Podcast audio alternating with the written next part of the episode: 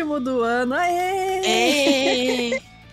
Eu sou a Bruna e comigo hoje está a Jéssica. Oi, Jéssica. Oi, pessoal, tudo bom com vocês?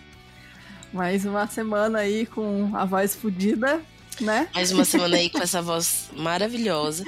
Eu É. acho que pode considerar já como parte minha, sabe, gente? Porque É, é, vai ter que ser isso aí mesmo. ou vocês podem interpretar de uma maneira positiva, como, nossa, que voz bonita, né? Instigante, rouca, né? Misteriosa. Misteriosa. Gente, a Fabi não pôde participar hoje, mas a gente tá vendo pra ela gravar um mini episódio dessa semana pra ela se despedir de vocês desse- nesse ano, tá? Porque a gente volta em janeiro. É, não, não Tá. se despedir, a galera já tendo aqui, ó, um treco. Não, não, vamos só se despedir para nossas mini férias. E é isso, tem algum recado? Tá rolando sorteio. Gente, vamos, Isso aí. inclusive. Novamente, é um reforço muito importante a gente chegar a 10 mil seguidores. Porque aí, assim, Bruna vai falar sobre aliens. E a gente sabe como Bruna tem um cagaço gigante. Eu vou ficar sem dormir uma semana depois de fazer. Ou seja, é muito interessante que a gente chega a 10 mil, 10 mil seguidores, tá? É, olha o que que vocês querem fazer comigo, né? Tudo bem, tudo bem, né? Tem volta. Mas, ó, tá rolando lá o sorteio no nosso Insta. Então, se você não participou ainda, participe quantas vezes você quiser. É só curtir o nosso perfil e marcar uma pessoinha, uns amigos lá no. Um amigo, né? Por, por comentário no- na foto do sorteio. E tem também o sorteio dos apoiadores. Aí qualquer valor de apoio tá participando automaticamente, tá, gente? Então não precisa fazer mais nada, só apoiar a gente. E vai ser no mesmo dia, vai ser dia 29. A gente vai fazer lá no perfil do Insta, o sorteio. Fechou. E é isso, gente. Um kitzinho aí, camiseta, livros, caneca e adesivos. Os dois kits. É, são, mas são livros diferentes, tá? Para os apoiadores, é, são outros livros. Mas enfim, gente, é isso. Tamo aí esse clima de final de ano, nosso último episódio grande dessa season. Chegamos ao final de mais um ano horroroso.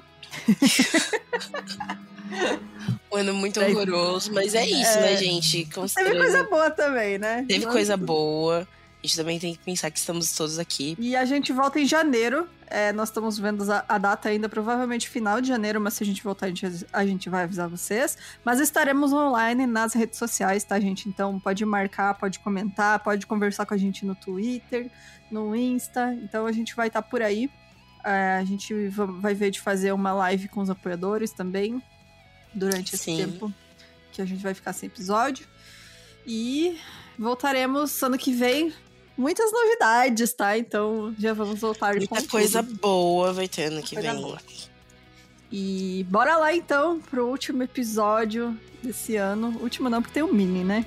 Então o penúltimo episódio desse ano. E bora ficar de olho.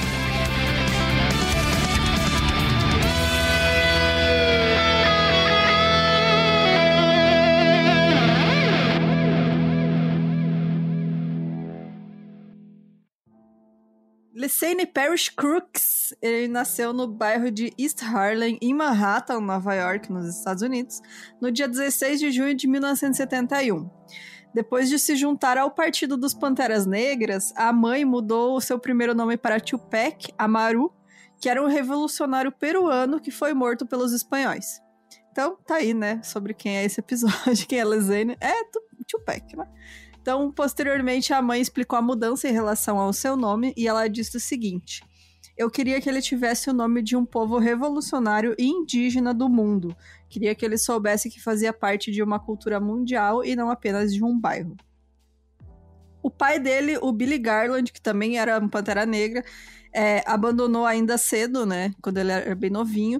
E assim que ele pôde, ele trocou o sobrenome, então, pelo pai da irmã dele, a Sequia, é, que era também outro Pantera Negra chamado Mutulo Shakur. Então aí está, nasceu o- finalmente, né, o nome completo, Tupac Amaru Shakur. Exato. Aliás, que background, né, gente? É, né, não tinha como, assim, tudo que aconteceu na vida dele, acho que, né, não tinha como não acontecer, assim, as influências Sim. que ele teve, né, e tal. É, tipo, desde criancinha, muito combativo, né, justamente pela herança familiar aí. Exato. A mãe do Tupac era filha de uma empregada doméstica da Carolina do Norte que havia abandonado o ensino médio. Ela engravidou de, de Tupac em 1970, enquanto estava sob fiança, né? Então, por que, que ela estava, né, sob fiança? Porque nos anos 70, a Fanny, né, a mãe de Tupac, foi falsamente acusada por espalhar bombas no bairro de Nova York. O que Olha rolava só. muito era, tipo assim, eles pegavam a galera militante, Pantera Negra, por exemplo, e falava que eles estavam, eram terroristas. Então, ah, se achavam bombas, se achava alguém, alguma coisa, eles culpabilizavam os membros, né? Os Panteras Negras. A uhum. Fanny, que não era formada em direito e na época estava grávida de Tupac, no, quando ela foi no tribunal, foi absolvida no ano seguinte depois de se defender sem recursos com sucesso no tribunal. Ou seja, muito pica, né? Uhum. É, Shakur tinha um meio-irmão mais velho, o Moprene Komani Shakur, e uma meia-irmã, que é a Sequoia, de dois anos mais jovem. Sua mãe, a Fanny, criava os filhos sozinha e lutava para ter dinheiro. A família mudava de casa com frequência, às vezes ficando em abrigos. O pai de Tupac, Billy Garland, também era um pantera, né? Como a gente já disse, mas ele perdeu contato com a Fanny quando o Tupac tinha 5 anos. Então o rapper não, só voltou a ver o pai quando ele já tinha 23 anos, né? Então, basicamente não não conheceu, né, o pai dele direito. Bom, o padrasto dele, o Mululu Shakur, ele passou quatro anos também na lista dos dez mais procurados do FBI por ajudar a irmã dele, a Sata Shakur, a fugir de uma penitenciária de Nova Jersey, onde ela estava presa por matar um policial em 73. E Outra aí, maravilhosa, 80... inclusive, a Sata Shakur. É, nossa, a história dela Apenas. é muito foda. Né? É só... É, e em 86, é, ele foi preso né, por assalto a um caminhão onde dois policiais e um guarda, e um guarda foram, foram mortos, sendo sentenciado a 60 anos de prisão. E isso teve um grande impacto na vida do Tupac, porque ele cresceu sem a figura paterna ao seu lado, e nas ruas os únicos modelos que ele podia se espelhar eram dos traficantes e cafetões. Que é, acaba tipo... sendo muito comum, né, para crianças de periferia e tal. É muito triste isso, né, cara? É, os exemplos masculinos para um menino ainda, né, que tá em formação, uhum. enfim. A família, então, estava muito envolvida em relação a questões de lutas raciais e contra o governo norte-americano, afinal, Panteras Negras, né? Ó, a gente tinha que fazer um episódio, né, sobre eles, especificamente. Nossa, vamos, vamos, vamos fazer aí. Vamos Amar fazer alguém que, que estude. É, é bem interessante. Podemos ver. Se você tiver aí sugestão de alguém que estude, né, sobre os Panteras Negras, mande aí, comente aí pra gente. Deixa o contatinho que a gente vai ver de fazer um episódio aí completinho. Fechou. É, e aí o padrinho do Tupac, o Elmer Jerônimo Pratt, também era um Pantera Negra de alto escalão. Ele foi condenado pelo assassinato de um professor durante um assalto em 68. E a sentença foi anulada quando foi revelado que, na verdade, a acusação tinha ocultado evidências de que ele estava em uma reunião a 640 quilômetros de distância é, no momento dos assassinatos. Ou seja, né, não foi ele, ele foi falsamente acusado. Então. Sim. É, e era toda, algo que né? rolava né? muito na época. Muito, muito com o pessoal dos Panteras Negras, inclusive, inclusive a Angela Davis, né? Também uhum. foi procurada pelo FBI nessa época. Então, era um pessoal que era muito perseguido e qualquer crime que pudesse ligar a eles, é, ligavam, né? A polícia, olha só, casos eles, isolados. Eles também, muitas vezes, obviamente, por, por ser um, um grupo de resistência, né, cometiam alguns crimes. Sim. Mas é, a polícia sempre tentava pegar no, por crimes maiores, né? Tipo assassinato. Uhum, exato. Em 1983, o Tupac se matriculou em um grupo de teatro em Harlem. Sua primeira atuação foi no Apollo Theater, quando interpretou Travis Young na peça A Raising the Sun. Em 84, a família Shakur mudou-se da cidade de Nova York para Baltimore, Maryland. Depois de concluir o segundo ano na Paul Lawrence Dunbar, Dunbar High School, Tupac ingressou na Baltimore é, School of the, of the Arts, onde estudou atuação, poesia, jazz e balé. Atuou em diversas peças de Shakespeare e também atuou como o rei das ratazanas no Quebra-Nozes. Com a sua amiga Dana Mouse Smith como, como beatbox, ele venceu as competições é, como o melhor rapper da escola. Quando adolescente, ele gostava de ouvir Kate Bush, Culture Clubbers, Shania Connor e U2. Ele era bem só. Eu não sabia que ele era ator, acho que eu não vi nenhum filme dele. Tem um filme dele que até eu cito, tem um filme com a, é, com a Janet Jackson, que é Sim. perfeito, que é, é, Love, Love and Poetic. É tipo, é rap, rap e amor, assim, sabe? É muito uh -huh. legalzinho, é bem anos 90, sabe? Sim. Eles formam um casal. Pois é, eu não sabia realmente que ele era ator, enfim. Ele era ator, ah. ele era dançarino, enfim. Pois é, né? O cara fazia tudo mesmo. Tudo, tudo. Sim. É, geralmente, né, aquela pessoa é artista, assim, né? No geral, ela faz de tudo um pouco, né? Sim. É, bom, então os professores consideravam ele um aluno muito dedicado e interessado. Ele era ávido leitor, devorava desde livros sobre religiões orientais até enciclopédias inteiras. E o Tupac compôs sua primeira música em Baltimore, onde o seu apelido era MC Nova York. MC New York. Porque, né, ele era Ainda bem que não deu certo, né, com esse apelido. que porra. Cara, MC New York é trash. Bom, a música falava sobre armas e era inspirada no assassinato de um amigo dele. E aí, no Colégio de Artes de Baltimore, ele fez amizade com a Jada Pinkett Smith, Pra quem não. para quem tá achando esse nome, né? É familiar, sim, é a esposa do Will Smith atualmente. Hum. Que é maravilhosa também. Perfeito. Essa família inteira, né, é maravilhosa. Gente, de família, todo mundo belo, todo mundo, todo mundo talentoso. talentoso. Que raiva, gente. Belos, bonitos, talentosos. Gente Nossa, boa. Eles têm Nossa, tudo. gente, que raiva. É, que ódio, né? Que, dá... que ódio. eles têm tudo, a gente com nada. Que... A gente fodida. Bom, é, e essa amizade deles, né, é, se tornaria o tema de alguns de seus poemas. Então eles eram muito próximos mesmo. E ao se conectar com a Baltimore Young Communist League, é, ele namorou a filha do diretor do grupo local do Partido Comunista dos Estados Unidos. Porque, para quem não sabe, os Panteras Negras eram, em sua maioria, comunistas ou anarquistas, né? Então, Sim. tem toda essa aproximação aí com os partidos comunistas dos Estados Unidos. Em 88, a família se mudou para Marin City, na Califórnia, em uma pequena comunidade empobrecida, onde a mãe de Tupac achava que seria uma, uma vizinhança melhor, né, mais segura para as crianças, mas ela se enganou.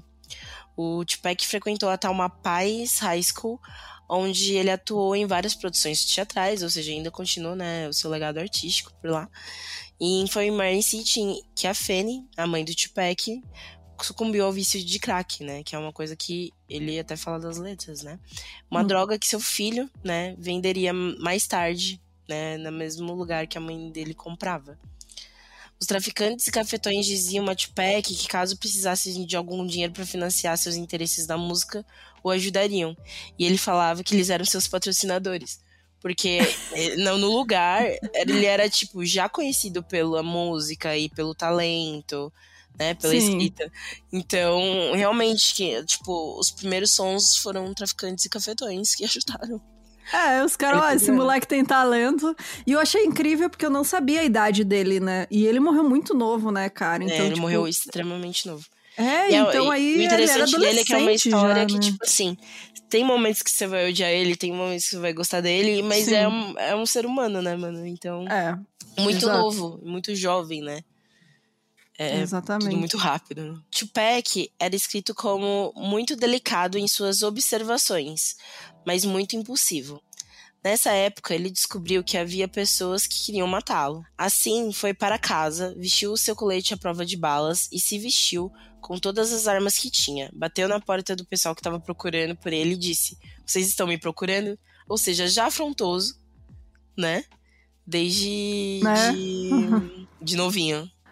Ai, meu, muito bom isso. Ele foi lá e. Oh, vocês estão me procurando.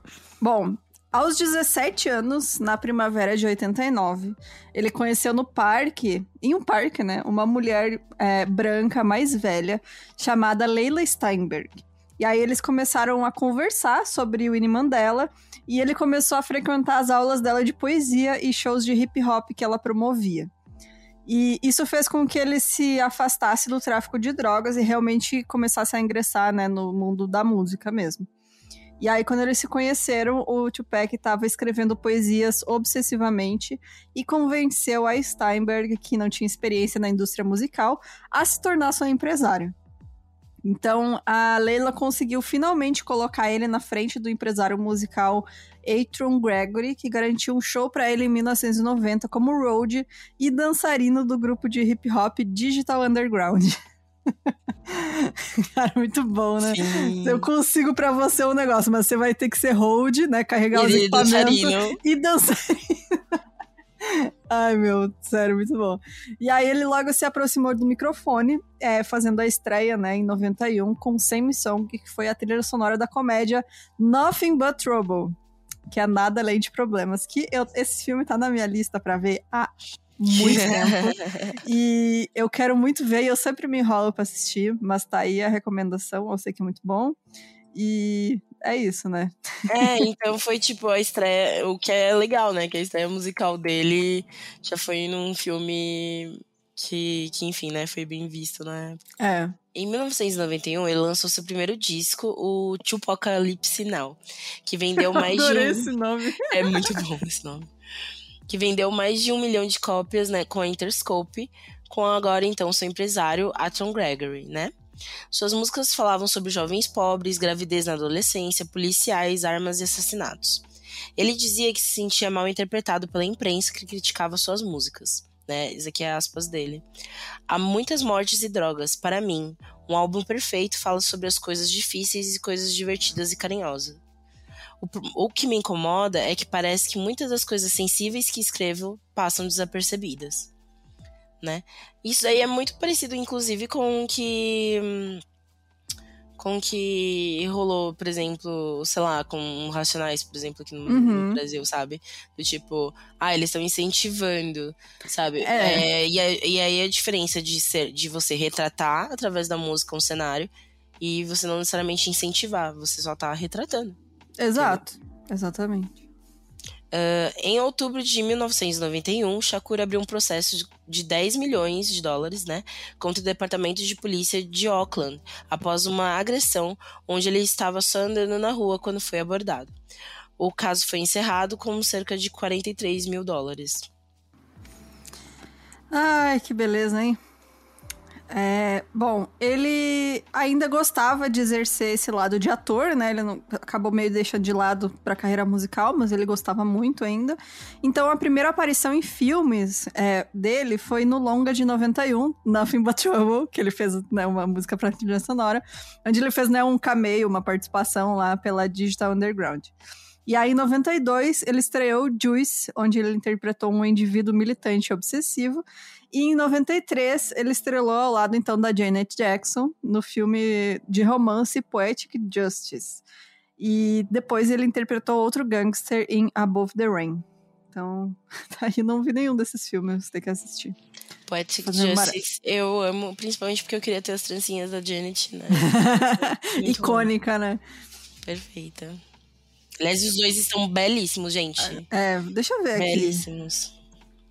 Belíssimos. Vou, vou, procurar, vou procurar imagens do, do filme. Ai, eles dois gente, que muito linda! Bonitos. Sim! Ai, aquelas boinas bem anos 90. Gente, é o, o look dos dois é bem anos Gente, 90. Total anos 90. Nossa, amei, vou assistir, vou assistir. É, bom, em agosto de 92, ele foi atacado por jovens que tinham uma rixa com ele na cidade de Marin. E aí ele sacou a pistola, mas deixou cair na confusão. E alguém pegou essa arma e disparou contra um garoto de 6 anos chamado Quaid Walker Till, que foi atingido e morreu. Então, embora o Tupac não foi acusado pela morte do menino uh, Walker Till, ele, tá, ele ficou inconsolável, né? Afinal, a arma era dele, né? Ele se sentiu uhum. responsável. E aí, em 95, a família do menino, né, abriu um processo civil contra ele, mas fez um acordo fora do tribunal, depois que uma gravadora não identificada ofereceu uma indenização de entre 300 e 500 mil dólares. Sim. É muito triste, né, cara? E você vê que ele é, assim, é, ele fez umas merdas aí, mas no fundo ele era um cara gente boa, né, cara? Tipo... É, tem, tem aquela merda amor, né? Pelo que é. qual ele foi preso. Sim. Mas é um lance do tipo. É, as merdas que ele fez são sempre muito envolvidas com violência e tudo uhum. mais, por conta do meio. E, e é aquela coisa, gente, sinceramente falando, tem. Tem, sei lá, é sei lá, quando Justin fazia merda e todo mundo passava pano porque era jovem hum, demais. É. Saca? E branco, né? E, enquanto, enquanto. É isso, sabe? É, tipo, né? Quando é o homem negro que erra, aí, a não ser que ele seja muito rico, né? Uhum. Aí dificilmente vão, vão perdoar alguma coisa. Mas acho que é, é realmente, eu acho que ele é aquela pessoa que te faz perceber que o artista é humano, né, cara? Tipo, uhum. o cara não é 100% bom nem 100% ruim, assim, fez merda, fez umas coisas também ruins. Mas, né, Pagou né, pelas merdas. Então pagou pelas é merdas que ele fez também. É, depois que um jovem matou um policial alegando ter se inspirado em uma das músicas de Tupac, o vice-presidente dos Estados Unidos na época, o Dan Quayle, declarou que não tinha espaço na sociedade para aquele tipo de música. Ai, que, que bom, né? Olha só, em vez de, tipo... Nossa, se a gente tem uma letra ah. falando que nosso país está, tipo esse, esse é o cenário que os jovens estão vivendo agora. Vamos ver que, que bosta que está este país. Não, vamos culpar quem está denunciando isso, entendeu? É, não, e os Estados Unidos, né? Que é aquela distopia bizarra de arma. É, que Sim. qualquer adolescente tem acesso à arma. A, a, tipo, não qualquer arma, né? Um rifle automático. Você dá pra uma criança de 13 anos. Mas o problema é as músicas e os videogames e. As, os filmes que ele assiste. E aí, fora aquele lance do menino, foto de criancinha branca armada, porra, show de bola. É. Foto de criancinha preta armada, porra, olha aí, ó, tudo criminoso. Tudo criminoso. Genial. E criancinha árabe é terrorista, né? Exato. Aí, aí bota a família branca com a Bíblia na mão e um AK-47 lá e não. Ah, não, aí é demonstração de patriotismo. Porra, né, mano? Exato. Não é assim que funcionam as coisas. Eu, sério, eu, pra é mim, assim. os Estados Unidos é, um, é uma distopia. Eu, eu, pra mim não existe outra definição. Esse país, gente, você. É assim, para mim eu nem entendo como que ainda funciona, sabe? Porque é tão surreal essa cultura, entre muitas aspas, deles, né? É tanta coisa errada naquele lugar que, né? Tipo, você fica de cara, assim, como é que ainda existe e não implodiu aquele lugar, né? Uhum. Que é muito... Como não deu ruim, gente. É, dá ruim todo Quer dia, dizer, né? Da... É, isso que eu ia falar, inclusive. então, tipo, Todo nossa, dia um, uma dia. coisa em massa, um rolê zoado, que, né? É, é Por isso que bizarro. um crime, um crime, tem muito crime norte-americano, inclusive, né? É, por que será que tem tanto serial killer nos Estados Unidos, né? É. Será? É. Isso é coincidência? Não. Bom, né? Enfim. Sim. É, nenhum single ocupou os primeiros lugares nas paradas, né? Tipo, fez, fez um puta sucesso, vendeu pra caramba mas nenhum single emplacou na época. O Tupac disse: Eu só queria fazer rap sobre coisas que afetavam jovens negros. Quando eu disse isso, não sabiam que me amarrar para um estereótipo como se fosse exemplo para todos os jovens negros no sexo masculino, para ser ponto de partida de mídia para os jovens negros. Ou seja, tipo, ele falava assim que, tipo, pegavam aquilo e colocavam como estereótipo, né? Uhum. Jogavam como estereótipo. Em outubro de 93, o Tupac atirou e feriu dois policiais brancos fora de serviço no Atlanta, um no abdômen e outro nas nádegas, após uma revista policial. No entanto, as acusações foram retiradas depois que surgiu no tribunal que os policiais haviam bebido e iniciaram o incidente e que um dos policiais havia ameaçado Tupac com uma arma roubada. Olha outro incidente, né? Caso isolado, que coisa. Hum. Exato. Na época, os jornais relataram né, esse fato como um comportamento de gangster com porte de arma por indivíduo sem lei. Ou seja, tipo, na época, quando soltou isso, olha só o Tupac aí, ó, matando, Olha atirando em só. policial branco aí, ó, que tava fora do horário de serviço. Né? Que coisa. Mas, para outras perspectivas, acabou sendo um ato de autodefesa de um jovem com medo por sua vida, né? Isso só ilustrou a deturpação das imagens dos homens negros, né? É, e a atitude de alguns policiais em relação a eles, sobre a qual o Tupac havia falado das suas músicas, né? Tipo, só reafirmou o que ele tava falando. 93, né, gente? Pra 2021, tá a mesma coisa. Exatamente. Não mudou nada, nada. Assim, é surreal. E no Brasil também, né, cara? Você vê aí, saiu o relatório né, de morte pela polícia, né? Acho, acho que foi em Salvador, que foi 100% foram pessoas negras, né? Exato. É... é e no geral, se não me engano, são 80% de pessoas pretas. Considerando é. que a nossa divisão racial é quase uma metade-metade, acho que temos alguma coisa errada, hein? É absurdo, cara. Bom, é, nessa época, o Tupac se tornou amigo do Notorious Big, que era um rapper que não tinha intenções de fazer isso uma carreira. Ele só tava ali passando tempo, né? É, ele era, tipo, quando ele era. O, inicialmente o Big ele não estava tão afim. Ah, Até tava, ah, vou fazer, né? vou fazer aí, não Sim. tem nada pra fazer. E aí a Bad Boy Record acabou contratando o Big, que pediu para ser apresentado pro Tupac em uma festa, já que ele era muito fã do rapper. E aí o Tupac apadrinhou o Big, mesmo que eles morassem lados opostos do país. E eles eram tão próximos que o Tupac chamou o Big para cantar junto com ele numa apresentação que ele ia fazer em um estádio. E ele também orientou o Big a não diminuir as mulheres nas suas letras, porque, pela lógica, se as mulheres comprassem seus álbuns, os homens também comprariam, e assim o Big conclu... diminuiu consideravelmente suas letras misóginas. Sim. Olha aí, muito bom. Pego pela estratégia. Né? se você não, não quer aceitar porque né, é uma coisa certa a se fazer, pense no dinheiro. É... o segundo álbum dele é Strictly for My Niggas, lançado em 93, fez sucesso e recebeu disco de ouro. E ele enfatizava as visões sociopolíticas do Tupac. Também tinha a música Keep Your Head Up, que citava o empoderamento das mulheres. Isso.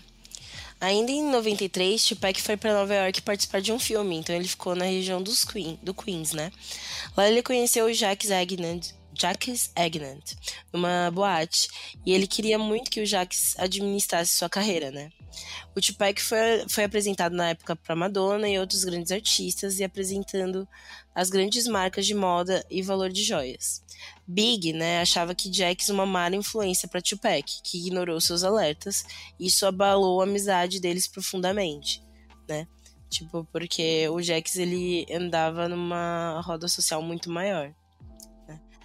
Em novembro de 93, Tupac estava em uma festa com Jax e foi apresentado para Iana Jackson, onde passaram a noite juntos em um hotel. Quatro dias depois, ela foi chamada para voltar na suíte de Tupac, mas chegando viu que tinha outros homens e não somente Tupac por lá. Shakur e dois outros homens foram acusados de sodomizar a Iana Jackson. É, bom, quando ela saiu do hotel, ela foi diretamente para a polícia e aí todos foram presos juntamente com as armas que o Tupac dizia, dizia ser do Big. Em entrevistas, ele negava veementemente ter praticado o abuso porque ele não estava no quarto presente no momento que teria acontecido. E aí, em 94, o New York, New York Daily News teorizou por especialistas que o caso de abuso aparentava ser armado por conta das provas. E aí, em 1 de dezembro de 94, o Shakur foi absolvido das acusações é, de sodomia e porte de arma, e não existiam provas físicas sobre as acusações, mas a promotoria manteve essa acusação por abuso sexual de primeiro grau, porque ele teria tocado as forças às nádegas da mulher no seu quarto do hotel. Então, em meio às acusações, ele procurando dinheiro, porque estava começando a ficar sem grana, foi participar de um álbum de, álbum de um outro rapper em um estúdio. E o Big estava no décimo andar de um estúdio perto do deles. E enquanto o Tupac esperava o elevador, três homens vestindo roupa do exército o assaltaram.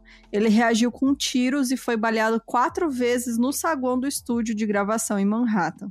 Ele chegou no estúdio, fumou um baseado e esperou a polícia chegar.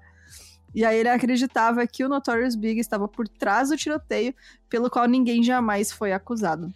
Sim. Como Cara, ele meio que acusou o Big, tipo, de. que as armas eram do Big, então ele uhum. pensou, mano, ele veio atrás de mim?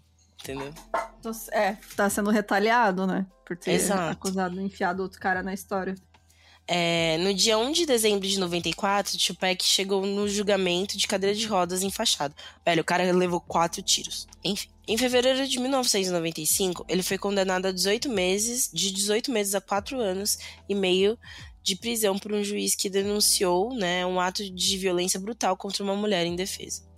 Tupac afirmou que não estuprou a garota, embora tenha conversado ao jornalista da revista Vibe, Kevin Powell, que poderia ter evitado que alguma que outras pessoas que estavam presentes na suíte o fizessem, pois não estava lá no momento. Eu tinha o trabalho de protegê-la, eu nunca apareci para fazê-lo. Tupac acreditava que o caso de estupro foi um esquema organizado por Jax, né? Que é aquele, aquele outro figurão que rolava que, na época. É e a quem ele afirmava fazer parte da situação, e que teria feito uma manipulação para julgar a culpa do rapper. É, Tupac citou o fato da, na música Against All Odds do seu CD Machiavelli, dizendo que Jax era um informante do governo. Cara, ele tava muito paranoico nessa época, né? Tipo. Sim. Era. É, e esse caso, assim, tipo, é meio nebuloso, que nem eu falei, do tipo, se você pega o processo tem. Ele realmente foi absolvido pela questão de sodomia, mas, tipo, ela diz que ele tava no quarto, então ninguém, ninguém mais fala que ele tava no quarto, então. Uhum. É muito nebuloso, assim, né? Mas rolou, rolou, né? A Sim, questão do. do aconteceu. Do é, e bom, né? E tentativa de assalto, assassinato, sei lá o que. Muita coisa aconteceu. Gente, muita coisa aconteceu. É, e aí ele já tava ficando meio fora, né? Tipo, ele já tava desconfiado, a fama também vindo, né? É, então ele tava muito doidão, assim, tipo, na questão de paranoico mesmo, né? Uhum. Ele achava que tava a galera querendo pegar ele. Sim. E aí, em 29 de abril de 95, ele se casou com a então namorada dele, a Kisha Morris, que era uma estudante de direito. E o casamento foi anulado dez meses depois, mas eles continuaram amigos muito próximos. Acabava que uma coisa que é interessante que eu procurei, que eu vi que a maioria das vezes dele continuou muito amiga dele, sabe? Depois. Sim, sempre acabou, as relações acabaram amigavelmente, né? É. Bom, e aí enquanto ele estava preso, né, nessa época, ele lançou o terceiro disco, Me Against the World, que levou ele a entrar para a história da música como o único artista a ter um álbum em primeiro lugar nas paradas de sucesso enquanto estava preso. O álbum vendeu 240 mil cópias em sua primeira semana, estabelecendo um recorde de vendas mais altas na primeira semana para um rapper solo. No momento, na prisão, não comemorava os feitos do disco. Ele estava mais aficionado com o boato de que o Big sabia do tiroteio no hotel, mas ele ainda não tinha prova nenhuma disso. Então, nem para aproveitar o sucesso do disco dele, ele tava tão paranoico que. Não, tipo, era é, fora que ele tava na prisão para ajudar, né? A é, aumentar a noia. Então... Mais noiado ainda, você vai pensar no quê? Fica a mesma coisa lá, mastigando aquelas mesmo pensamento e, sabe, tentando analisar o que aconteceu e ficando cada vez mais doido. E aí, em 95, ele já tava perdendo muito dinheiro, né? A mãe dele também estava prestes a perder a casa.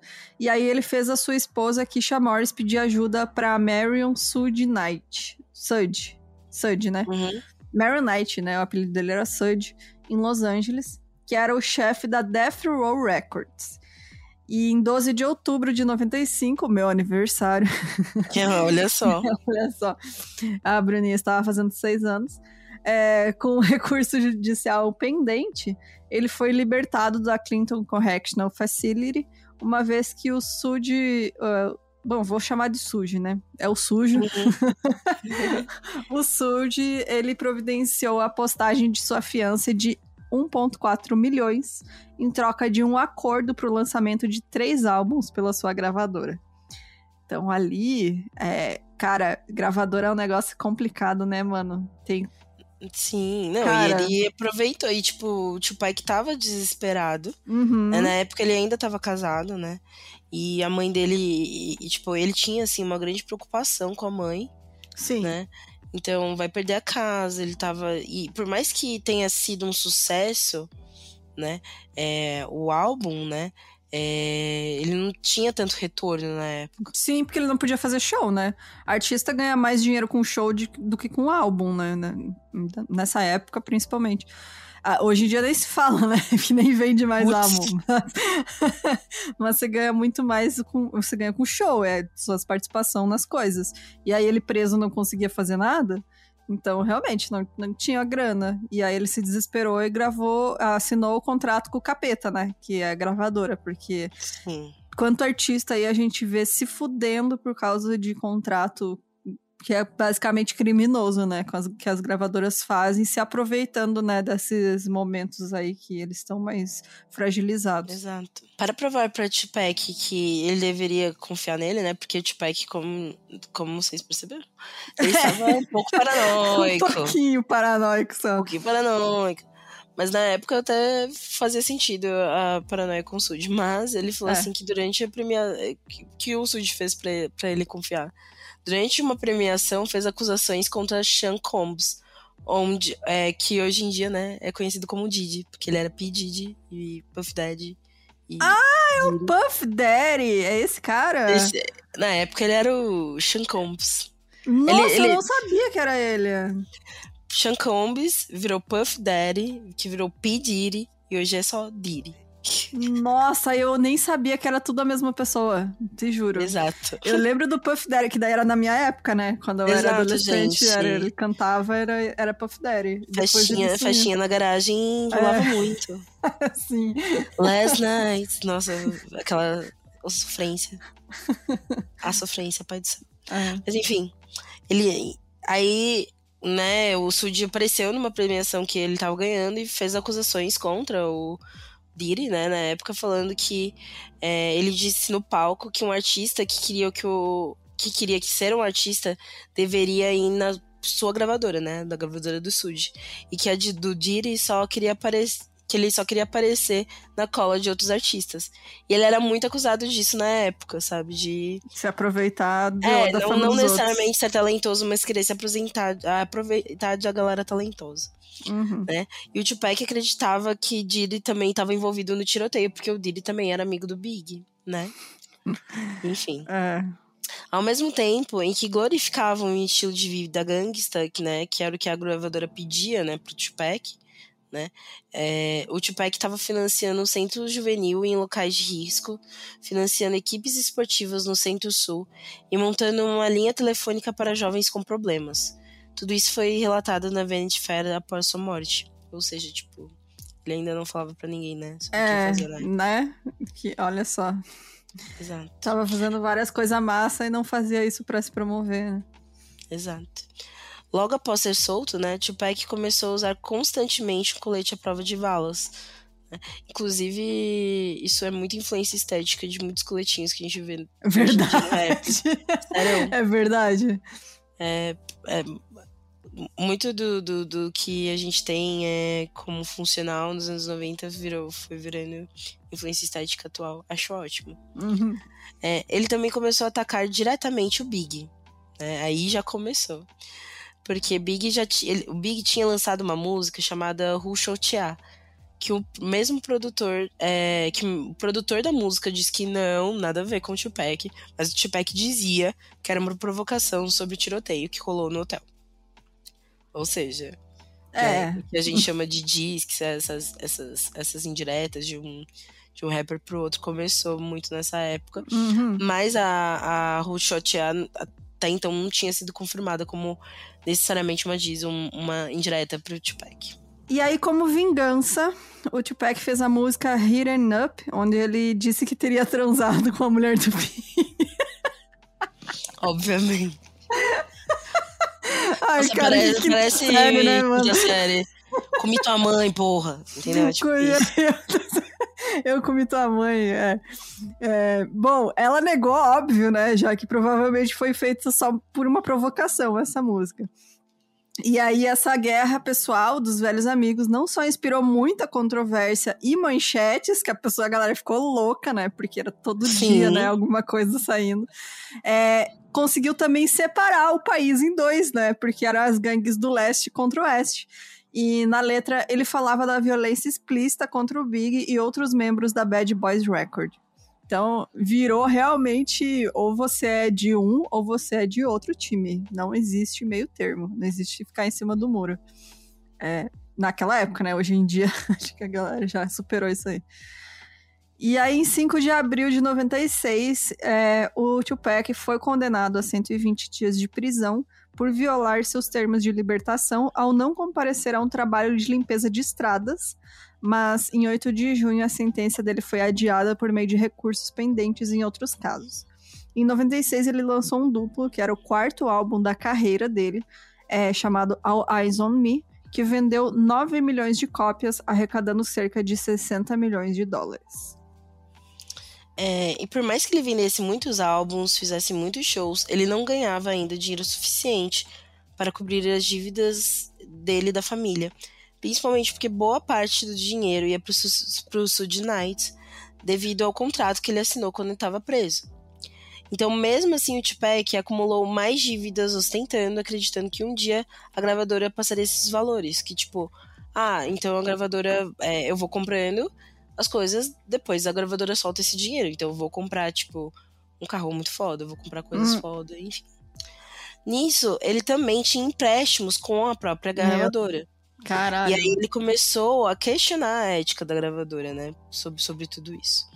E mesmo com todos os problemas financeiros, ele já estava preparando seu novo álbum com a mesma gravadora, o Don, é, o Don Illuminati, The Seven Day Terry. Eu adoro os nomes dos é álbuns. É muito bom os nomes. Exato. Nesse álbum, ele tinha assumido um alter ego chamado Machiavelli, inspirados nos pensamentos de Nicolau Maquiavel, que curiosamente teria fingido sua morte para enganar seus inimigos e mais verdade, mais Olha aí, ó, fica no ar aí. Fique no questão. ar aí. é, mas muito doido, né? E muito doido que ele tava. Ele começou umas coisas que hoje em dia tem rapper que faz e a galera fica, nossa, né? Tipo, essa questão do alter ego e tal, que. Não, porra, esse, do, esse Don, Don Illuminati, ele, tipo, tava falando mal dos Illuminati. Ou seja, eu amo porque a teoria dos Illuminati é uma das melhores teorias que existe sobre famosos. Eu amo. É. Inclusive, em Procure, eu acho que ainda deve existir. Quando eu era jovem, é, eu adorava o canal do Danizudo no YouTube, porque era sempre, ai, as mensagens de indiretas, sabe? Uhum. Por que que o, o Michael Jackson era Illuminati? Amo, amo. Sim, é muito bom. Os clipes, né? Os filmes Nossa, da o cara, aquele, aquele cara hum, ficava em surto quando tinha clipe do Kanye West. Lembra quando o Kanye West fez uns clipes mó diferentão, tinha umas, uns bodes, uns negócios assim. Falava, olha só, mano, Kanye é. West. Lady eu, Gaga, né? Também a galera Lady Gaga, Nossa, Lady, Lady Gaga, Gaga gente. Eu amava, amava. Bom, é, os amigos do Tupac, eles eram muito variados, né? Uma galera. Sim. Uma galera aleatória um rolê aleatório, né? As amizades dele. É quando ah, você junta seus amigos do rock com uh, as amizades do, do pop. É quando né? você tem um amigo evangélico, quando você tem outro pagodeiro, outro é drogado, outro não sei o que, sai três. Aí chega todo mundo no rolê, sabe? Um olhando pro outro, é, tipo, que merda é essa? Bom, Essa, os claro, amigos, os amigos do Tupac iam desde o Mike Tyson, né, que tava no auge nessa época também, Jim Carrey, Alanis Morissette, que em abril de 96 disse que eles iam abrir um restaurante juntos, eles estavam planejando abrir um restaurante juntos, não sei se chegou a acontecer. Não, não chegou a acontecer. Não chegou a acontecer, infelizmente, acho que seria um bom empreendimento. e ele também namorou a Madonna, por um tempo ali em 94 e a carta dele de término com a, parece essa época aí a época que todo mundo namorava a Xuxa, né, aqui no Brasil. Sim. tipo, o Pelé, o Senna, todo mundo namorava a Xuxa. Sim. Aí ele é a Madonna Essa carta inclusive que a galera fala foi, tipo, ela não gostou que rolou. Porque uhum. descobriram essa carta e essa carta foi leiloada, né? Caramba. E aí faz poucos anos que, que soltaram essa carta, que é uma carta grande. Sim. E aí na época ele tava preso, né? É, então, essa carta tem trechos é, que dizem o seguinte. Para você, ser vista com um homem negro não ameaça sua carreira, no máximo faz com que você pareça mais aberta e aventureira. Mas no meu caso, senti que devido à minha imagem, eu estaria decepcionando metade das pessoas que me fizeram ser o que sou. Jamais quis te machucar. Você disse em uma entrevista: Estou aqui para reabilitar todos os rappers e jogadores de basquete, ou algo assim e essas palavras me feriram profundamente ao ver que eu nunca soube de você estar com nenhum rapper além de mim. Foi nesse momento de mágoa e instinto natural de reagir e defender meu coração e meu ego que eu disse um monte de coisas. Cara, sacanagem mesmo, né?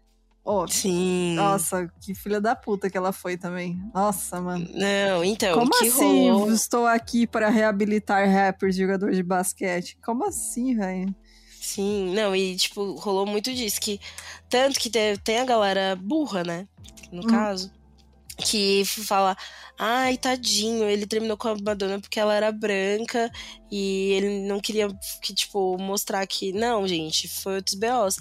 E quando ele fala que ele ia decepcionar a comunidade negra, é porque realmente, sabe, ele falava de mulheres negras na letra, sabe? Sim. Então tinha uma questão política para além da afeto amorosa, né? Uhum. E coisas do tipo. Mas eles tiveram um vínculo, né, bem forte na época. E aí, quando rolou essa carta, a Madonna estava pistolíssima. Eita. Inclusive, eu descobri. Um, tem uma música do Jonga, gente, que se eu não me engano. É, tem, se eu não me engano, é a Leal. Não lembro, acho que é a Leal. Que, que ele solta essa, esse trecho dessa música. Ah, é? Esse trecho dessa carta que é bem interessante. Bom, é, além das amizades, né, ele também colecionava muitos inimigos, porque vocês puderam ver que ele é uma pessoa, né, muito 880. Não, ele não era tipo inimigo merda, sabe? É, então, é, qualquer um, né? Os inimigos dele era, incluía Jay-Z, é, Fuggers, Fuggies é, ou Fudges? Fudges, que era um grupo maravilhoso, que inclusive era onde estava Lauren Hill, né? Na Lauren ah, Hill, sim, Fudges. verdade, Fudges. É, da Brett, Junior Mafia, Lil Kim, Lil Shaw, Puff Daddy, né? Como a gente comentou, hum. Mob Deep, Nas, LL Cool J, Dr. Dre, esse aí merece. É, Delores Tucker, Tino e outros. Então, tipo, uma galera que tava no auge aí também na época, né? E não gostava dele. É, não, e ele, ele, ele é muito fácil de arrumar treta, assim. Ele, é. ele falava muito abertamente do que ele gostava, do que ele não gostava. Achava que era vendido, achava que não era vendido, enfim. Era, era um treteiro, né, galera? É, era um treteiro, exatamente. Bom, em uma entrevista em 93, publicava, publicada no The Source, ele repreendeu o produtor musical Quincy Jones por seu casamento interracial com a atriz Peg, Peg Lipton. A filha dele, Rashida Jones, respondeu com uma carta aberta, e anos depois o Tupac se desculpou com a irmã dela, a Kidada Jones, com quem ele estava namorando no momento. Sim, ou seja, tretas. É, toda, toda semana ele soltava uma, né? Se tivesse vivo aí, tava no Twitter fazendo polêmica até hoje. Ia ser assunto toda semana no Twitter. Ele ia ser tipo Kenny, sabe? É, exato. Na noite de 7 de setembro de 96, Shakur estava em Las Vegas para comemorar o aniversário de sua parceira de negócios, Tracy Danielle Robson, e compareceu à luta de boxe de Bruce Sheldon vs Mike Tyson com Sud Knight sua noiva Kidada Jones. Las Vegas estava fervendo no dia por causa da grande luta no hotel MGM Grand, e eles estavam acompanhados por seguranças, que na verdade né, eram membros é. de uma gangue de Compton uma das rivais da Southside Compton Creep.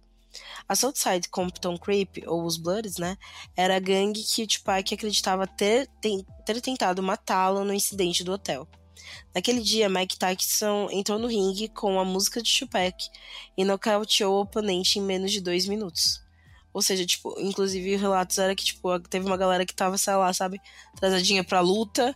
E chegou no lugar, chegou, tipo, acabou, acabou. Chegou no rolante. É, nessa acabou, época acabou. era tipo o auge do Mike Tyson, né, cara? Sim. Meu, não tinha uma luta que ele não ganhava.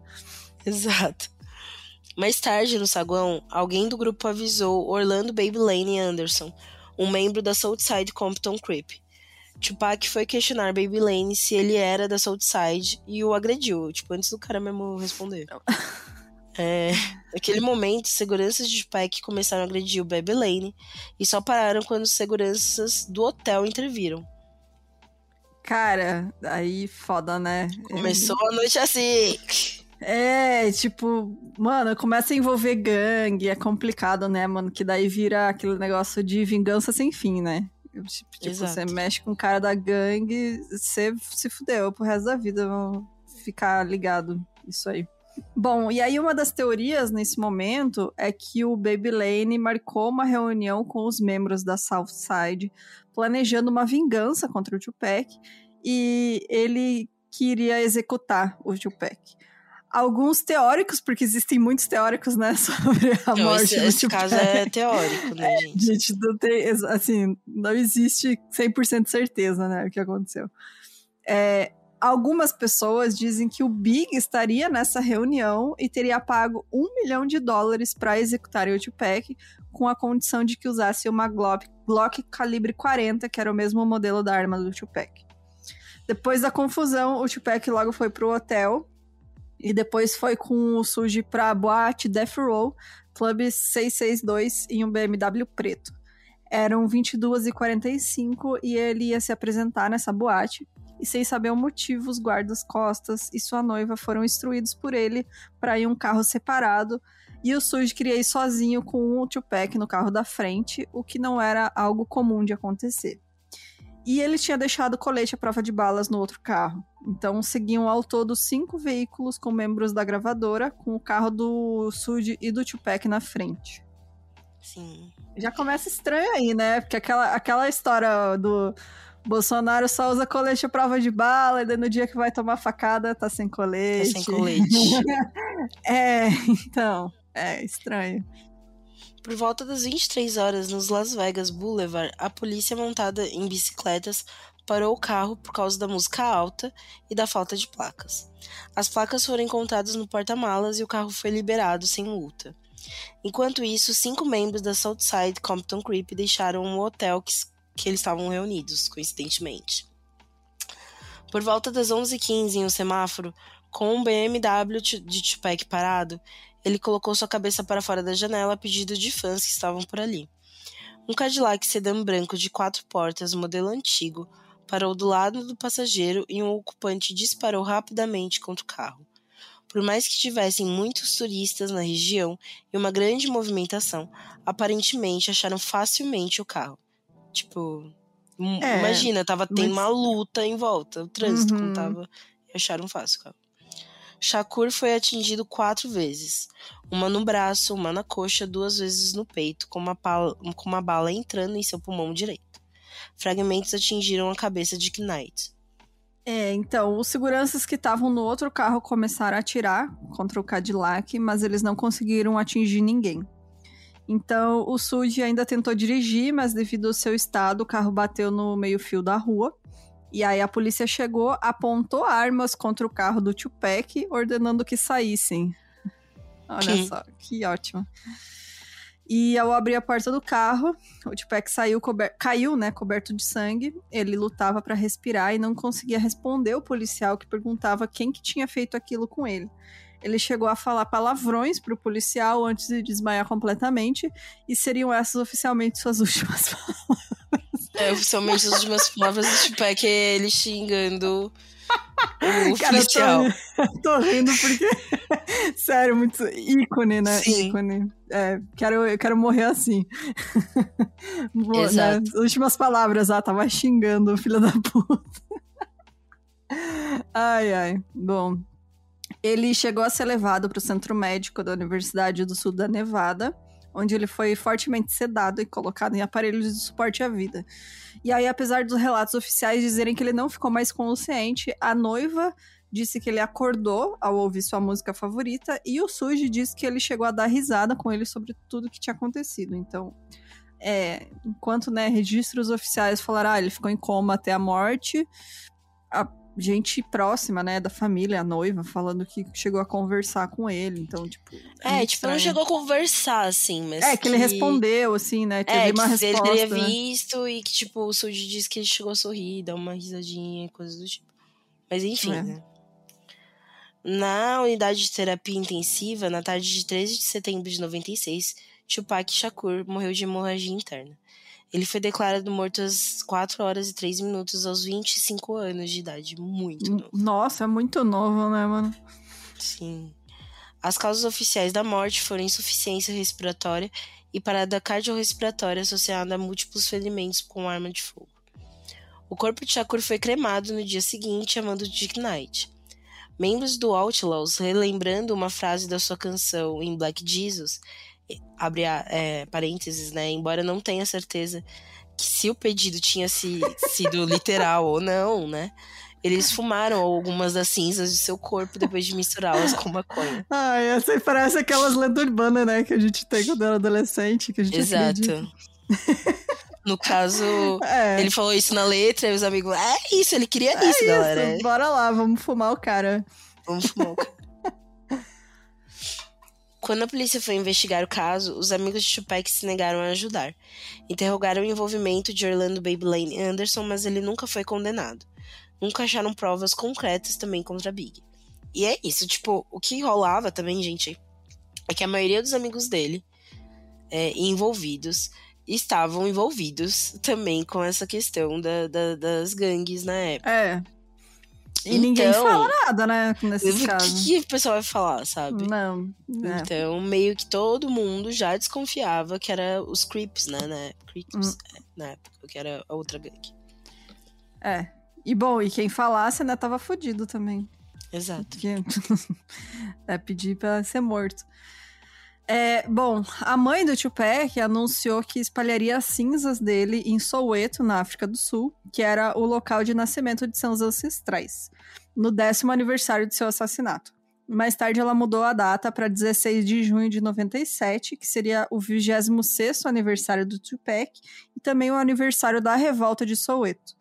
E aí, em 2002, o jornalista investigativo Chuck Phillips, depois de um ano de trabalho, relatou no Los Angeles Times que o Anderson, é o Anderson que era o Baby, Baby Lane, né? Lane né? né? Ele tinha disparado os tiros, né, que mataram o Tupac, mas a polícia de Las Vegas o entrevistou apenas uma vez, brevemente, antes da morte dele em um tiroteio que não está relacionado com o caso.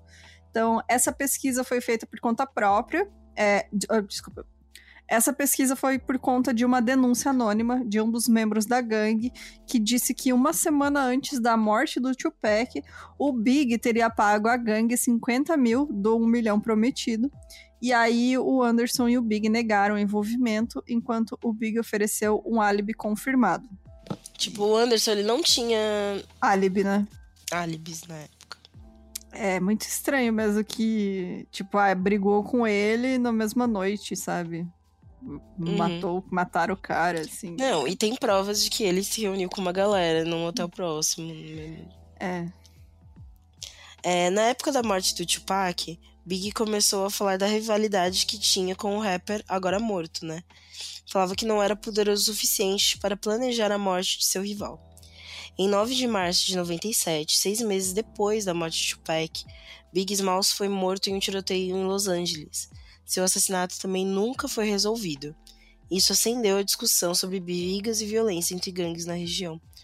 Então, é uma coisa que é interessante é que na época na MTV rolou um lance das mães dos dois se juntarem no palco e pedirem fim da violência é, entre uhum. as gangues, que isso não precisava mais, que era desnecessário, enfim, e a galera se emocionou profundamente. Inclusive, no, no, na plateia tinha, sei lá, os inimigos do Big, os inimigos do, do Tupac, mas todo mundo tranquilo, sabe? Uhum. Porque com a morte dos dois foi um momento quase o que tá rolando, tá, tá rolando extremo. Uhum. Né? E por mais que um não necessariamente estivesse envolvido na morte do outro, né? Rolou todo um clima muito pesado, né, né, né sobre essas questões. Então, é bem emblemático. Depois, se vocês procurarem, vocês acham até esse, esse vídeo, né? Das duas mães Sim. juntas se abraçando. É, que no fim é o que acaba rolando, né? Essa, é sempre as mães, né? Você vê. Exato. Tipo, nesses casos de violência, assim, é sempre o que fica, né? A dor das mães, porque os caras acabam se envolvendo com. Às vezes nem com gangue, com tráfico, enfim, né? Ou até própria violência policial. E quem sofre são as mães, né? Tipo, isso é o mais triste. Exatamente. E, tipo, e os dois extremamente jovens, né? É. O, o Notorious Big também morreu muito jovem, enfim. É, a gravadora, né, Dead Row Records, dizia que Tupac morreu devendo quase 5 milhões de dólares. O que restou para a família de Tupac é que era cerca de 200 mil dólares, né? Mas, porra, é 200 mil dólares é muita grana? 200 mil dólares é muita grana, mas se você pensar o quanto que ele lucrava na época, né? Do quanto ele vendeu, né? Uhum. Nossa.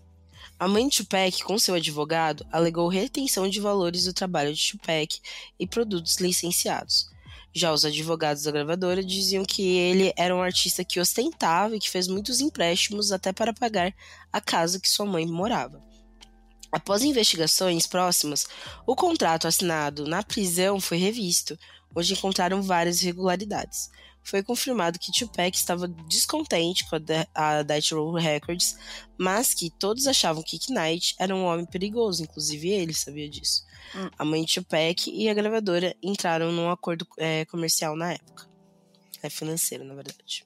É, e aí existe então a teoria de que o Surge, o Surge, né, o Surge Knight teria matado o Tupac pela relação em questão financeira, né, justamente por ah, dever esse dinheiro e ele tava infeliz, né, tava descontente com a gravadora e enfim, né.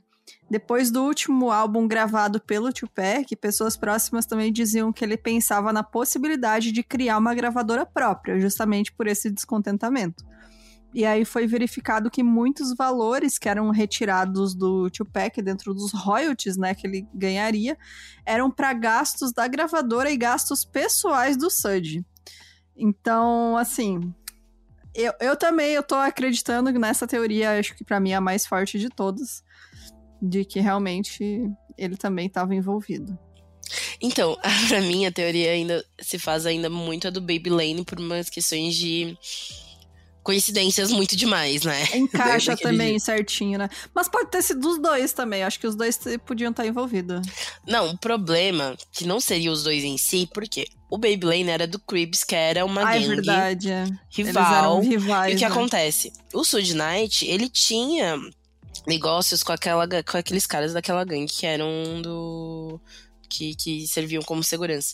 Uhum. Então, pouco possível que ele teria gangue, entendeu?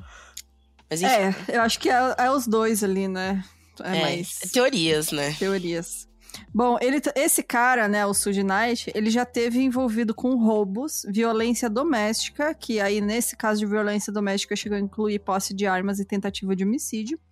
Ele vivia armado e ameaçava seus inimigos. E esse caso de violência doméstica, ele pagou uma multa de mil dólares e ficou três anos em liberdade condicional. E em 1990 ele atacou o Vanilla Ice. Ice, Ice Baby, tipo isso. Ai, quem não queria dar um soco no Vanilla Ice, né? Sim, não, não, não vou criticar. Tá né, eu acho que todo mundo já quis dar um soco no, no Vanilla Ice. É, bom. que tem a cara mais socável do mundo, né? É, então, fez com que os seguranças colocassem ele de cabeça para baixo na varanda de uma suíte de um hotel por conta de uma dívida. E aí, quando aconteceu a morte do Tupac, ele estava incondicional e como na noite ele agrediu o cara no hotel, ele levou nove anos de prisão. Sim, porque o que aconteceu nisso foram rever todos os passos dados por todo mundo na, na noite do Tupac. Sim. E acharam um vídeo que tá os seguranças do Tupac e o Tupac e ele, o Sud, batendo no cara do Cribs lá. E aí ele tava incondicional. Ah, sim, é, daí foi preso. É. Aí foi preso, né? Porque... Com esse histórico, sabendo sobre as divergências entre Knight e Tupac e a suposta intenção de saída de Tupac da gravadora, existia uma alerta de possibilidade de vingança. O jornalista Chuck Phillips disse que Knight tinha proximidade com muitos membros da polícia e do FBI, e que por isso ele nunca foi investigado é, durante seu envolvimento no crime. Não há nenhuma prova sobre essa teoria. O delegado que cuidou da morte de Notorious Big chegou a suspeitar também do Sud Knight em relação à morte do rapper. O álibi é que durante essa morte ele estava preso, né? No entanto, ele realmente é, teve quase que ferimentos graves durante a execução de Tupac. É, então, o que rolou foi que nisso o Sudi também quando ele também, né, teve resquícios. Inclusive, essa que é a parte bizarra, que ele levou também alguns resquícios de bala na cabeça, né? Ele tava sangrando uhum. pra caramba. Aí ele ainda tentou dirigir, só que ele é. bateu o carro. né? É, que momento. Em 2011, por meio da Lei de Liberdade de Informação, a FBI divulgou documentos relacionados à sua investigação que descreveriam um esquema de extorsão pela Liga de Defesa Judaica, que incluía fazer ameaças da morte contra Shakur e outros rappers, mas não indicava uma conexão direta com seu assassinato. Sim, a, a Liga de Defesa Judaica chegou a ser também uma das teorias é, sobre a morte do Tupac.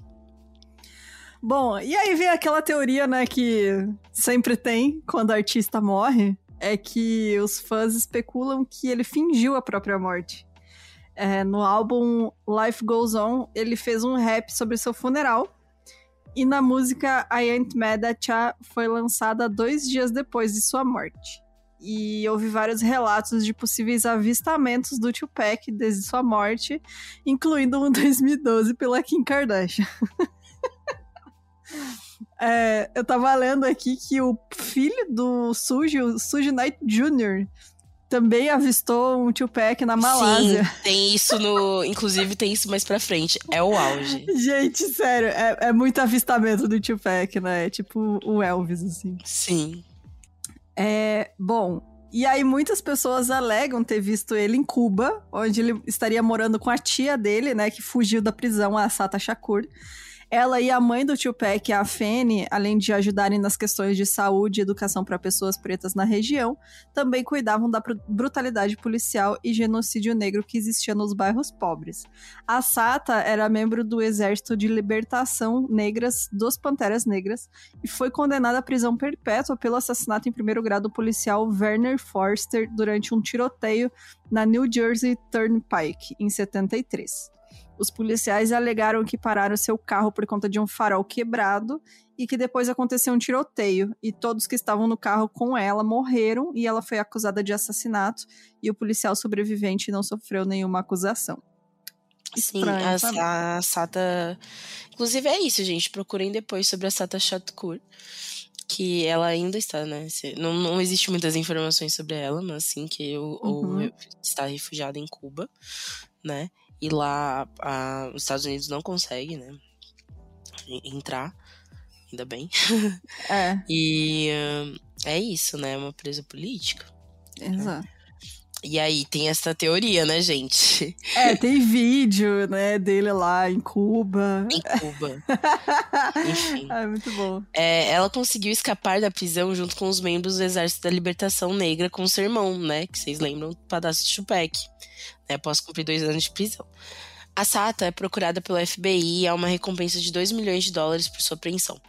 As últimas notícias sobre ela é que ela está refugiada em Havana, onde lá continua escrevendo sobre questões de classe raciais. É, um tempo depois da morte de Peck, pessoas teriam visto em Havana vídeos de homens muito parecidos com ele em Havana, vindo de várias pessoas diferentes. Com isso, as teorias de que ele queria dar um tempo de todas as confusões de gangues e chance com rappers e também com a questão de saber que assim sua mãe conseguiria ter direitos e, e, pagar suas dívidas. Mas isso é meio zoado, né? Porque, tipo, a mãe dele só conseguiu depois de um acordo. Então, é, assim. Foi difícil. Né? Não, não teria muito sentido. É. É, Bom, a, a Fene teria decidido desligar os aparelhos e o alerta de estranheza né, sobre esse caso seria a rapidez na cremação. E o relatório do legista diz que as medidas do Tupac na carteira de habilitação eram diferentes do corpo. O que também foi outro alerta para os teóricos da conspiração, né? E outro boato é que o cremador do Tupac desapareceu depois da cerimônia e nunca mais foi visto. E aí, em 2018, o Michael Nice, que dizia ser um dos guarda-costas do Tupac, disse que ele saiu apenas ferido no tiroteio e que aconteceu, na verdade, uma troca de corpos no hospital. A justificativa é que era para proteger ele da, da gangue, né, que ia atrás dele depois do tiroteio, e essa seria uma alternativa para proteção dele.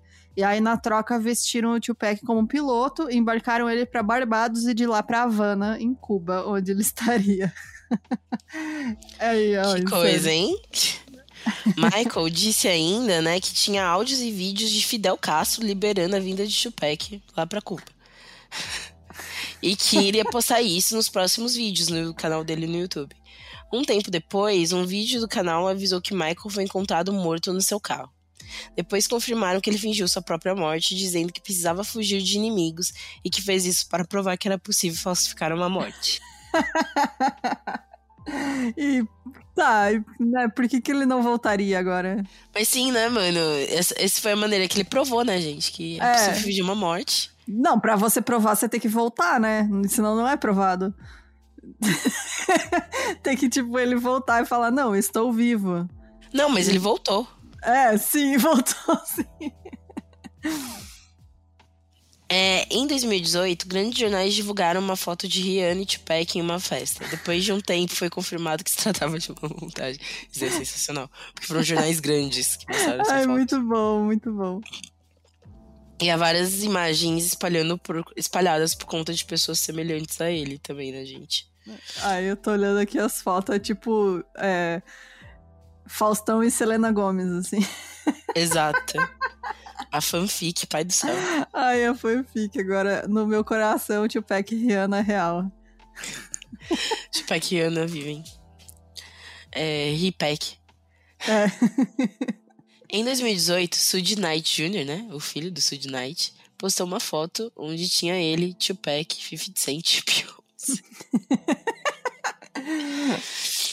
Depois ele disse que recebeu mensagens de ameaça, né? Então ele apagou a foto, porque, nossa, tô sendo ameaçado aqui, ó, por forças maiores. Hum. E no final do mesmo ano ele assumiu que foi uma jogada promocional para o seu novo reality show. Ai, que beleza, hein? Que ótimo. É, então, outras pessoas acham que o Tupac ass assumiu a personalidade. Eu adoro essas teorias pra mim, as melhores.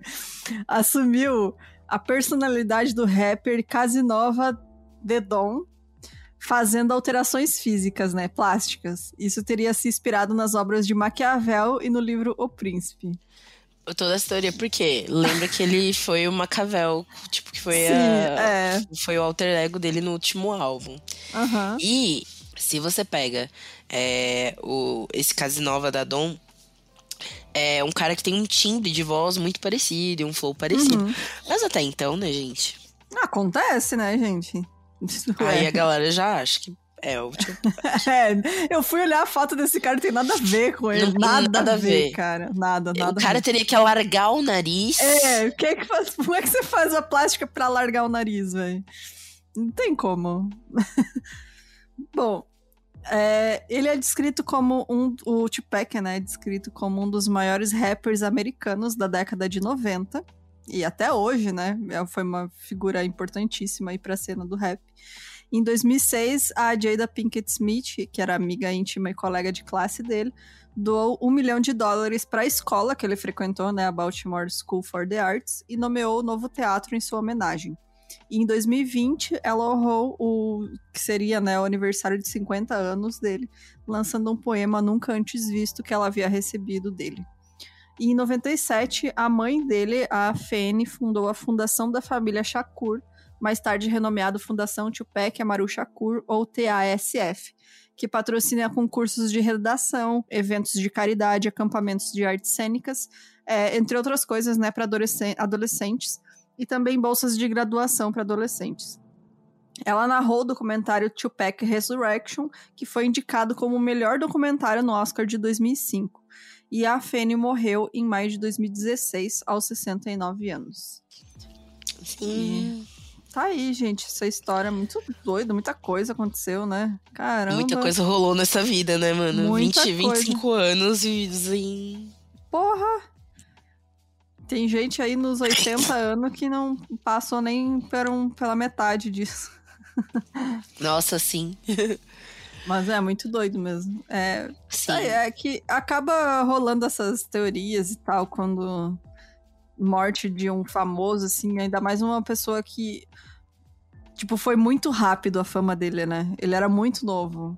É tipo como acontece, quanto, como aconteceu com Kurt Cobain, com a Amy Sim. Winehouse. A pessoa explode, né, pra fama. Só que eu acho que o, o diferencial é isso, assim, que e, o, eu acho que o que traz, né, essa pira, que querendo ou não, do Kurt tem teorias, tem teorias, né, mas Sim. a que mais faz sentido é o suicídio. Uhum. Da Amy, enfim, todos podem ter teorias, mas o do Tupac é realmente um crime que nunca foi resolvido. É. Existem teorias plausíveis, não plausíveis, mas que no final das contas, né, e eu acho que é o mais importante disso tudo, tanto a mãe dele quanto a mãe do Big, enfim, né, falavam muito sobre, posteriormente, sobre essa questão de tretas entre gangues, sobre essa questão de. é, e muitos rappers também, posteriormente, quando tratavam dessas mortes, tanto do Big quanto do Tupac, né, eles falavam muito dessa questão do, do de tipo, gente, a gente tá se matando, o Estado tá matando a gente, uhum. sabe?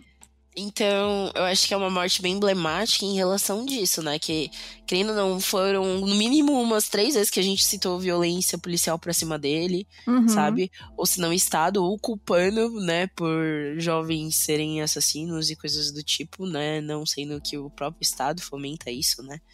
Principalmente quando a gente tá falando de juventude preta. Então, é uma morte que foi pela violência, né? É de, de uma maneira que até então era um cara que tava conseguindo sair dela, né? É, verdade. Enfim. Bom, é, é isso, isso, gente. Comentem aí o que, que, vocês acham com a teoria que você acredita. E, o episódio inteiro. A Bruna, que é a nossa ouvinte aqui, que é muito fã, é muito fã do Tupac, ela passou o episódio, o episódio inteiro.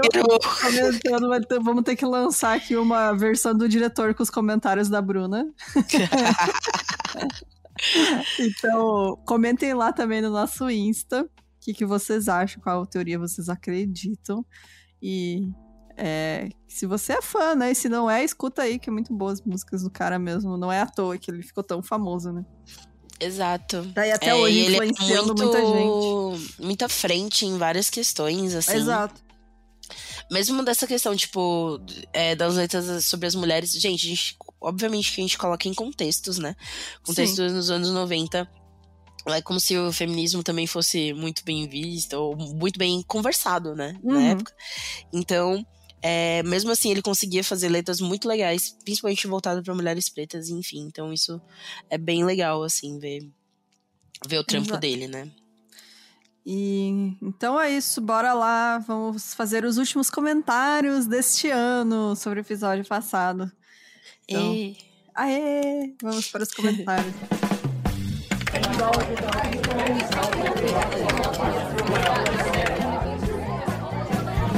Comentário! Do episódio passado, que foi o edifício Joelma, que foi muito bacana fazer. É, ver a resposta de vocês, né, desse episódio. É, eu vou começar então é, com o comentário. Deixa eu ver. É, é, aqui da Diana Monteiro. Ela diz assim: Gostaria de dizer para a Jéssica que eu era uma criança de seis anos muito viciada no linha direta. Eu também, gente. Eu falo que eu tenho medo, mas eu tinha medo. Eu via, tinha cagaço depois, mas eu via, não deixava de ver.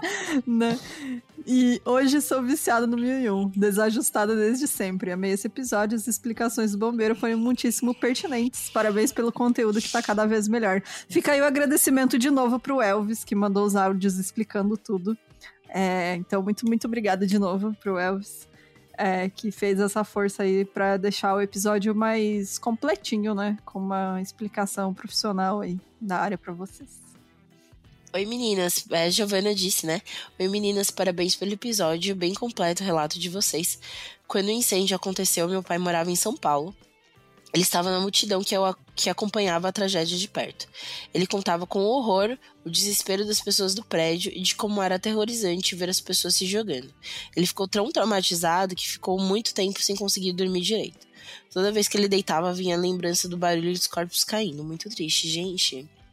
Eu é. acho que mortes assim de. de incêndio deve ser as piores de você é. acompanhar na vida, sério. Principalmente tão desesperador. Gente, era desesperador. A gente lê o caso, né? Imagina. Uhum. Né? Tá perto.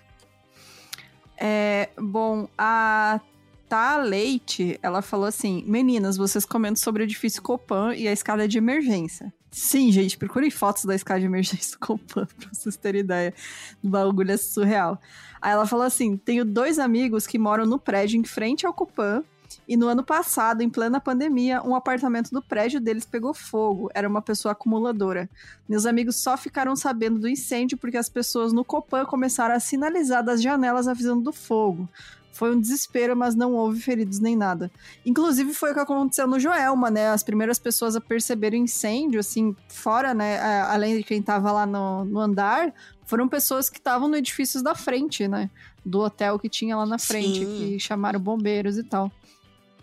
E, cara, que bom que não aconteceu nada, né? Mas é um perigo mesmo esse incêndio em edifício, né? Ainda bem que, que não rolou nada. Ou que nem aqui no meu, que a vizinha botou uma cortina em cima do fogão e pegou fogo.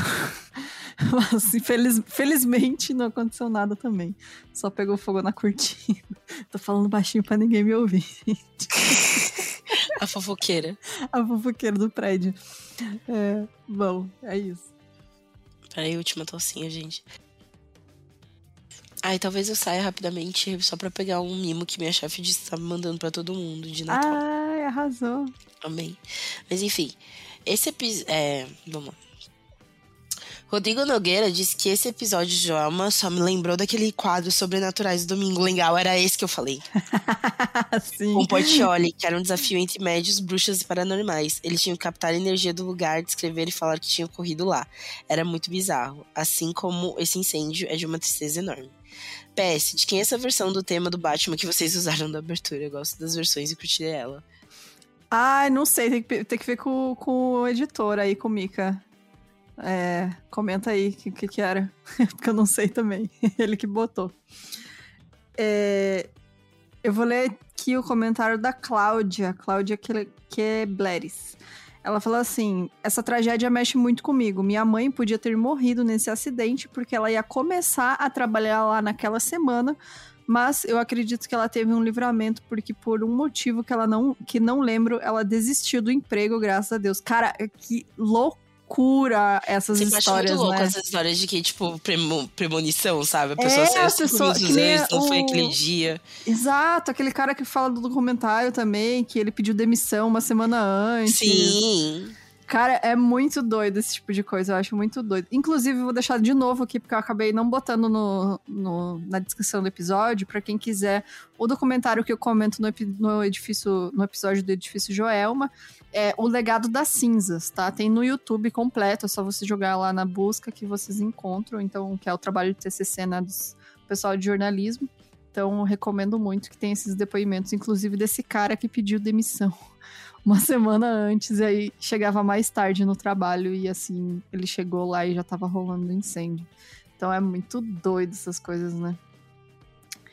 E quer ler mais algum? O Kaique Senká diz que um mix de medo e obsessão. Nunca passei por lá perto pra sentir a vibe, nem quero. Gente, não tem nada, viu? Só pode passar.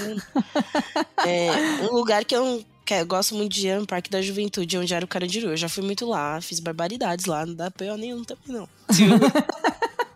É? Tem gente que já não gosta, né? Eu acho que se tu já vai com meio com esse Ah, sentimento, é que é meio né? estranho, que tem um. Tem a muralha e tal, Sim. né? Você tem que se abster. É, exato. Mas, gente, é isso então. É, ficamos por aqui. Muito, muito obrigado para todo mundo que comentou. Obrigada, gente. Inclusive, gente, se desculpa se talvez saiam uns cortes meio errados nas minhas falas, é porque eu não parei de tossir. É, tá, tá difícil. Nossa, tá foda, eu tô aqui, ó. Isso, ó, férias, férias. Férias, por favor. E, gente, muito, muito, assim, ó, sério, de coração, muito obrigado para todo mundo que escutou a gente, que acompanha, que manda mensagem de apoio, que comenta, que dá feedback, porque, sério, vocês não têm ideia é, de quão feliz a gente tá produzindo o 1001, que vem muita coisa boa aqui pela frente. É, vocês vão saber quando a gente voltar. E vai ser ano que vem a gente vai, vai longe, hein? Só avisando vocês. É, que vai ter muito mil e um aí pela frente. Então, Sim. algo mais a declarar? Gente, é isso. Obrigada por também estarem com a gente esse ano todo. É. Né? Foi um ano muito incrível e especial pra gente. A gente conta com vocês ano que vem, com várias novidades, só acompanharem a gente. E é isso, todo o crescimento do 1001 é maior parte por vocês nos darem muita força, assim. Porque, sério, é muito animador ver vocês comentando, vocês gostando do que a gente faz, que é um trampo que a gente faz com todo o amor do mundo. Exato. É, e é isso, gente. Muito obrigado. Participem do sorteio, aí, última semaninha do sorteio. Por favor, ter... queremos é. Bruna falando sobre aliens. Pelo amor de Deus, eu nunca peço nada aqui nesse lugar, gente.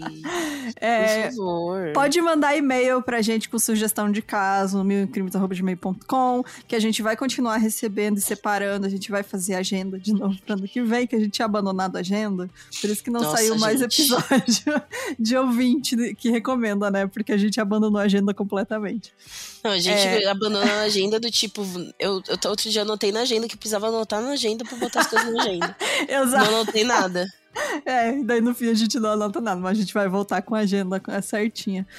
E manda lá pra gente sugestão, manda e-mail, sei lá, de comentário mais comprido, né? Manda, sei lá, que você acha do podcast. Segue seu coração, gente. Segue seu coração, a gente adora ler mensagem de vocês. Segue a gente no Twitter também.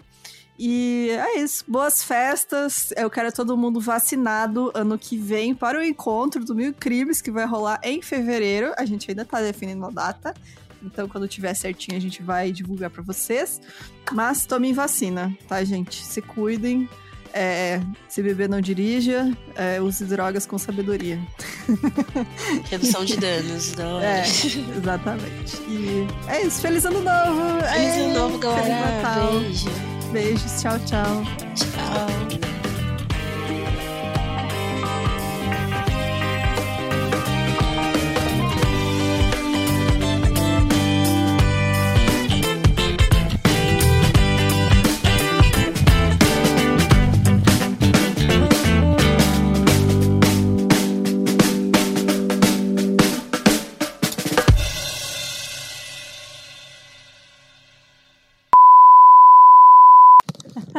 Cheguei. É. Voltou como?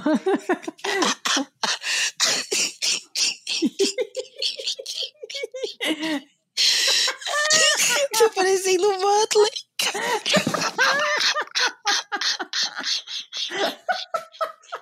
Ai, meu Deus, eu consigo parar de rir.